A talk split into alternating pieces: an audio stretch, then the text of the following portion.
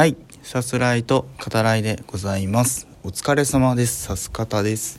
えー今回、まあ、今回も、えー夜中ということもあって、えー家のベランダからお話しさせてもらっております。しかしまあ寒いですね。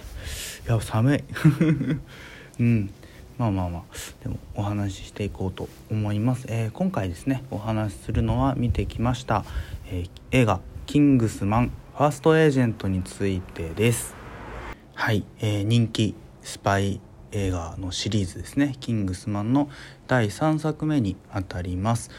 えーまあ、ちょっと「キングスマンね」わからないよっていう方にも向けた、えーお話にしようと思うので1作目についてもね、えーお話ししていこうと思っております、えーでは第3作目今作ですね、えーあらすじ概要の方を引用させていただきます。スタイリッシュな英国紳士が過激なアクションを繰り広げる人気スパイアクション「キングスマン」シリーズの3作目。第一次世界大戦を背景に世界最強のスパイ組織キングスマン誕生の秘話を描く。表向きは高級紳士服テーラーだが実は世界最強のスパイ組織というキングスマン。国家に属さない秘密結社である彼らの最初の任務は世界大戦を終わらせることだった。1914年世界大戦を裏で密かに操る闇の組織に対し英国貴族のオックスフォード公と息子のコンラッドが立ち向かう。人類破滅へのカウントダウンが迫る中彼らは仲間たちと共に闇の組織を打倒し戦争を止めるために奔走するとなっております。はい今回もねまた楽しかったですね。で僕キングスマンシリーズ大好きであの特にやっぱ1作目ですね。うんあのとても好きですね。えー3作目映画館で見た後に1作目を見返してみたんですけど、うん、やっぱ大好きっていうね。はいそんな感じで見てましたね。あの以前どの回だったかちょっと忘れたんですけど2015年ですね。あの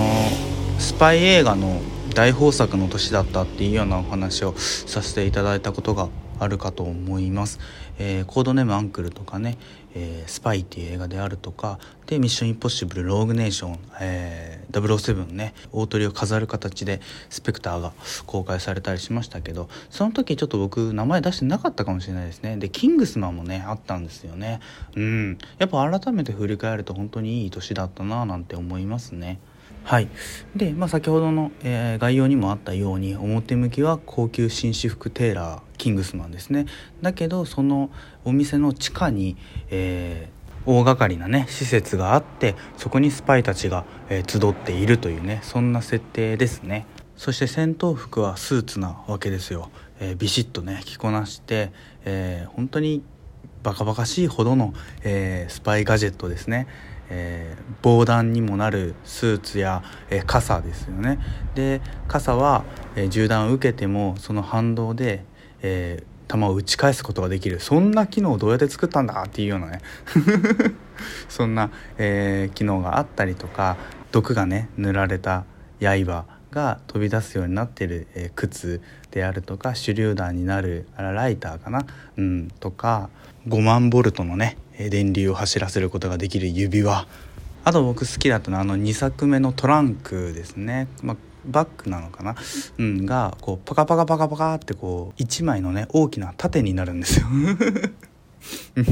もうあ見てて最高と思いましたね。その中やっぱバカバカしさが、うん、とっても最高ですよね。そして、えー監督ですね。脚本も手がけている。マシュー・ボーンの、まあ、賛否も分かれる、えー好みというか趣味が、えーふんだんに盛り込まれていますね。マシュー・ボーンの「キックアス」っていう映画がありましたけど、えーそのあるアクションシーンの進化系って言えるねかなり推し進めた形の「キングスマン」1作目の、えー教会でのまあ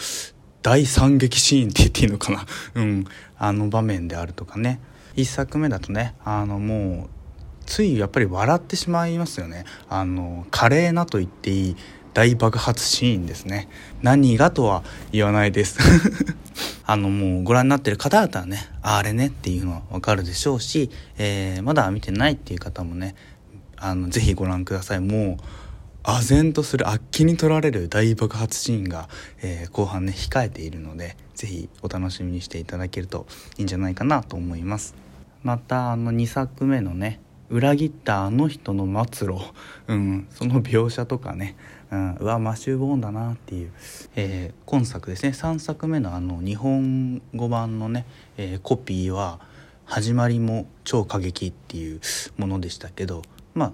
それにもあるようにね本当に過激な、えー、描写演出がまあ多く見られるというシリーズでもありますね。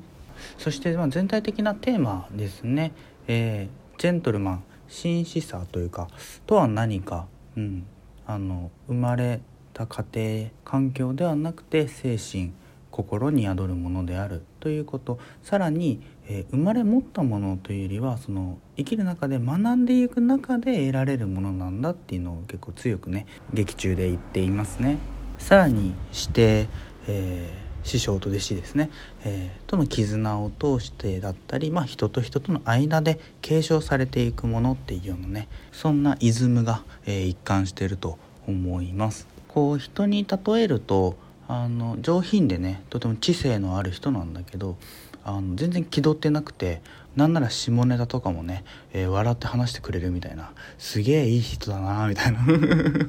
はいそんな映画シリーズですね。はいでもう一つ言うとスパイ映画特に007ですね。うんへの、えー、異種返しというかオマージュもねとても多く出てきますね。監督のマシュー・ボー、まあ、一時期ね007の監督やるんじゃないかみたいな噂もありましたけど、まあ、実際見てはねまだなくてそれでキングスマン特に1作目ですね。え結構直接的に007に言及する場面もあったりしますね。シリーズの全てに登場する行動向けなほどのスケール感を持った悪役ですね。それはまあ007へのオマージュというか、えー、好きで見て育ってきて自分もスパイ映画を撮るようになった監督らしいね。そんな設定演出も盛り込まれております。はい、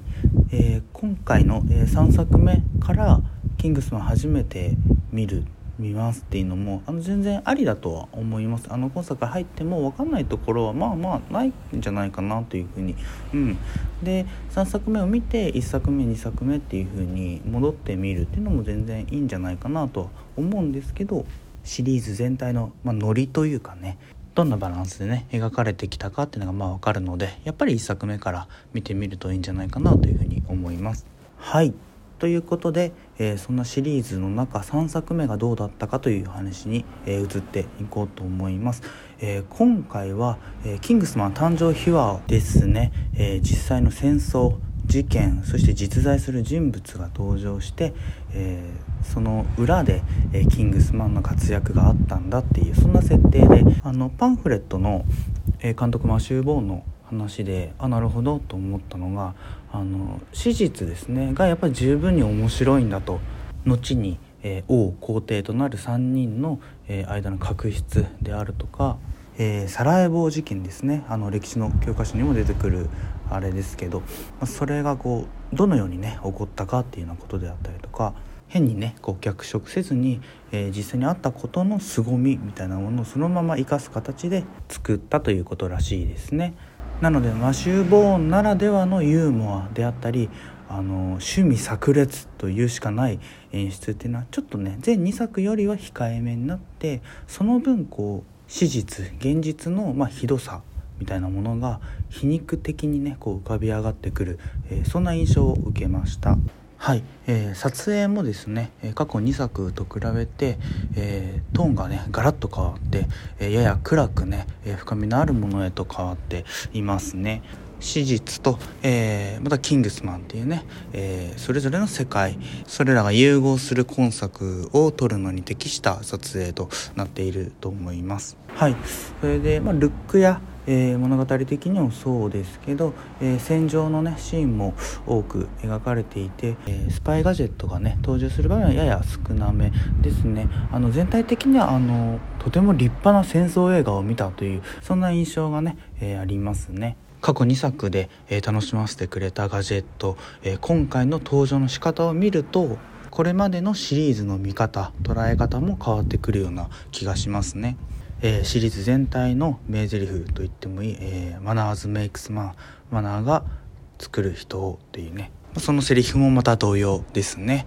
はい、えー、公開まだまだ始まったばかりなので、えー、年末年始のあたりね、えー、時間がある時に、え楽しんでみてはいかがでしょう。ではまた。